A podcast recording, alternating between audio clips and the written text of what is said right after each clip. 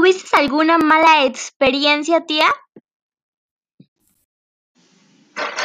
Sí, de hecho sí, tuve alguna mala experiencia. En una ocasión me tocó atender a una señora y le estábamos decolorando el cabello, entonces como teníamos un poco de trabajo se nos olvidó por un momento y cuando ya la vimos le estaba saliendo humo en el cabello, literalmente.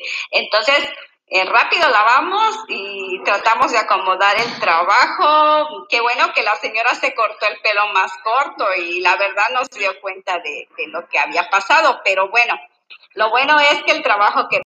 ¿Recomendarías tu trabajo? Claro que sí, es un trabajo muy bonito. La verdad es uno de los mejores trabajos, te diviertes, eh, hay muchas cosas bonitas en él, entonces la verdad es un buen trabajo. En este trabajo tengo 26 años.